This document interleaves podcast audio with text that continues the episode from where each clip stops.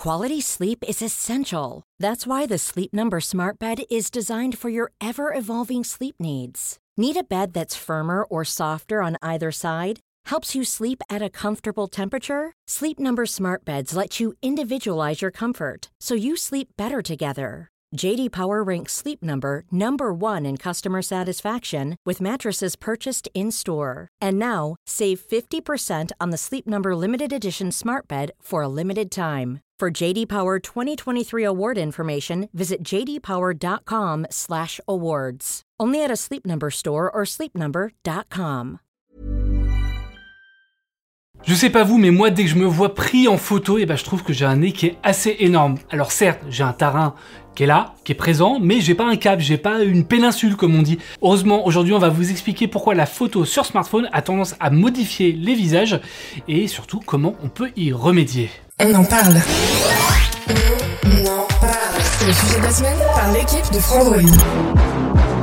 Sur smartphone, généralement, vous le savez, on a plusieurs appareils photo au dos. Dans le meilleur des cas, on va avoir un ultra grand angle, un grand angle et puis un téléobjectif et puis parfois les constructeurs vont rajouter également euh, de, un objectif macro, un objectif pour le mode portrait et un objectif monochrome noir et blanc par exemple. Mais dans tous les cas la constante ça va être le capteur photo principal et l'objectif qui est associé parce que sur un smartphone comme sur un appareil photo, en fait un appareil photo c'est quoi? C'est à la fois un capteur et un objectif, ou dans le cadre des smartphones, plusieurs capteurs et plusieurs objectifs. Et quand on parle d'appareil photo principal, il y a un truc à retenir, c'est que l'objectif qui est associé à cet appareil photo principal, c'est systématiquement un objectif grand angle.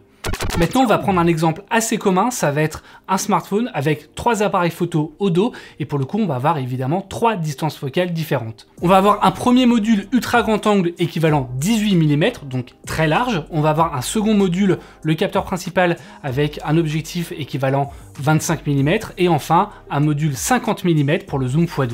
Le souci, comme on le voit ici, c'est qu'en fait, on va avoir deux objectifs pour le grand angle, un grand angle et un ultra grand angle, et un troisième objectif qui va être utilisé, en fait, qui est un objectif standard, et on va pas avoir de téléobjectif qui va aller au-delà des 70 mm. Le problème, c'est que pour les portraits serrés, les portraits plein 4, comme ça, si vous voulez avoir juste le haut du buste, les épaules et le visage de la personne, vraiment, les distances focales qui sont plébiscitées par les photographes, c'est justement ces téléobjectifs avec des distances de 85 ou 135 mm. Avec un objectif de 25 ou de 75 en fait, on va être obligé pour remplir le même espace dans le cadre, et bah, de se rapprocher beaucoup plus de la personne, et du coup, si on se rapproche, on déforme les perspectives.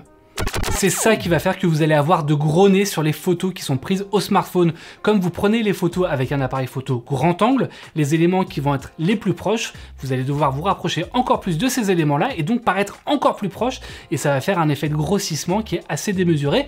Et en parallèle, eh bien, toutes les lignes du visage et tout ce qu'il y a à l'arrière du visage, ça va complètement disparaître et notamment c'est pour ça que vous n'avez plus d'oreilles sur les photos au smartphone. D'ailleurs cet effet on peut le voir assez facilement dans le cinéma puisqu'on a plusieurs films qui utilisent ce qu'on appelle l'effet vertigo ou le travelling compensé. On pense par exemple aux Dents de la Mer, à The Mask, à Vertigo ou à pas mal d'autres films comme La haine par exemple, où on va avoir la caméra qui va zoomer tout en s'éloignant ou au contraire dézoomer tout en se rapprochant et ça va permettre de modifier complètement les perspectives sur un même plan et d'avoir un visage qui va grossir avec une perspective derrière qui va s'agrandir ou se refermer. Bon, une fois qu'on a dit ça, on pourrait se dire que la solution ce serait de passer systématiquement par l'objectif avec le zoom x2. Sauf que là, il y a deux soucis qui se posent. Premier, et vous le savez bien, c'est que tous les smartphones ne sont pas dotés d'un téléobjectif. Et le second problème, c'est qu'en fait, ces téléobjectifs sont souvent associés à des capteurs qui sont moins bons que le capteur principal. On a des capteurs non seulement avec une moins bonne définition, mais également avec une plus petite surface et donc avec des photosites, donc les cellules qui vont capturer la lumière qui sont plus petits également.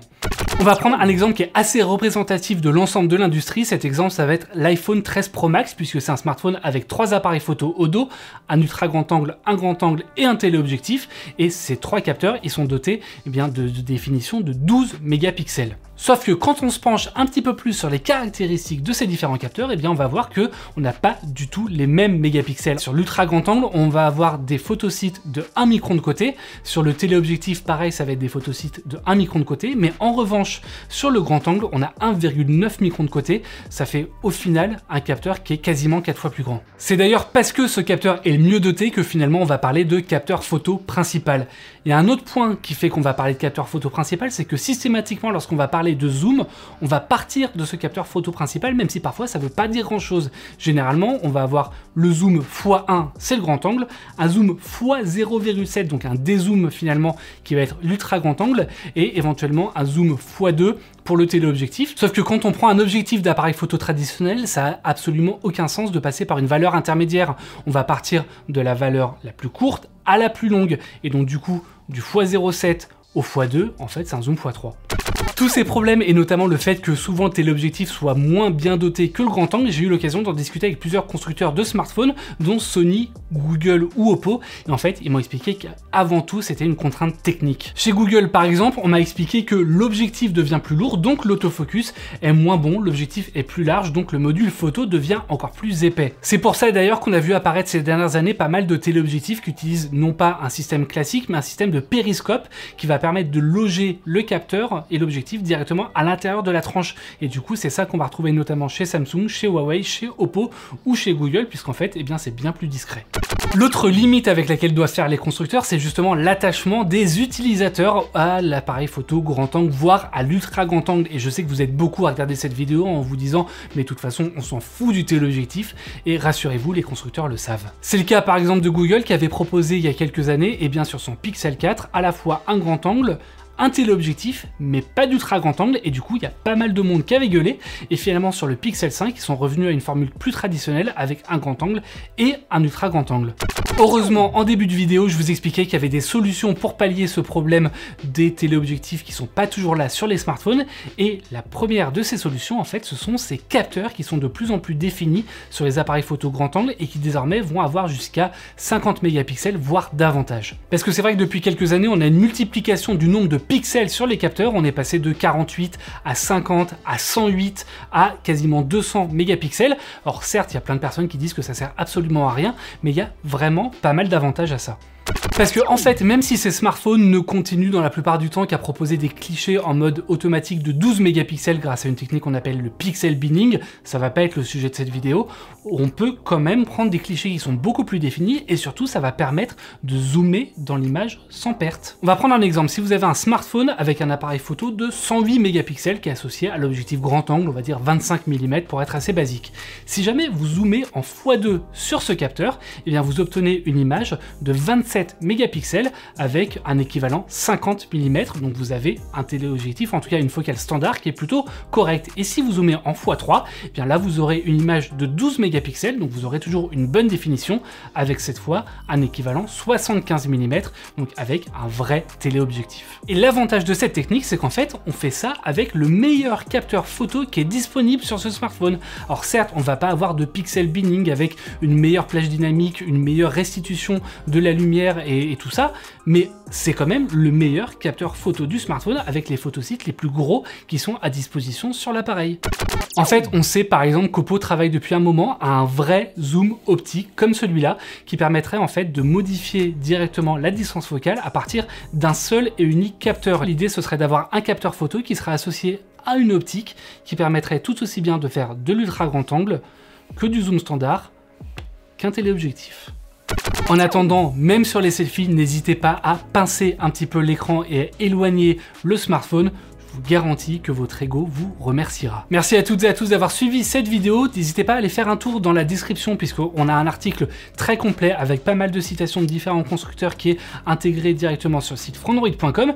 N'hésitez pas à faire un petit tour du côté de nos réseaux sociaux, que ce soit Twitch, Instagram, Twitter ou Facebook. N'hésitez pas non plus à aimer cette vidéo si jamais elle vous a plu, à laisser un petit commentaire, ça fait toujours plaisir. Et moi je vous fais de gros bisous et je vous dis à très bientôt sur Frandroid. When you make decisions for your company, you look for the no-brainers. And if you have a lot of mailing to do, stamps.com is the ultimate no-brainer. It streamlines your processes to make your business more efficient, which makes you less busy. Mail checks, invoices, legal documents, and everything you need to keep your business running with stamps.com.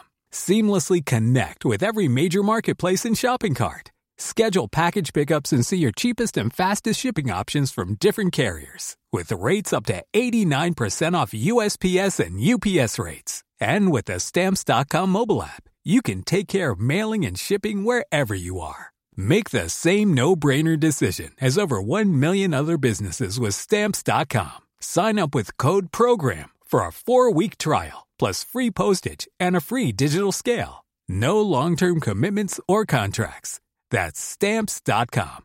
Code program.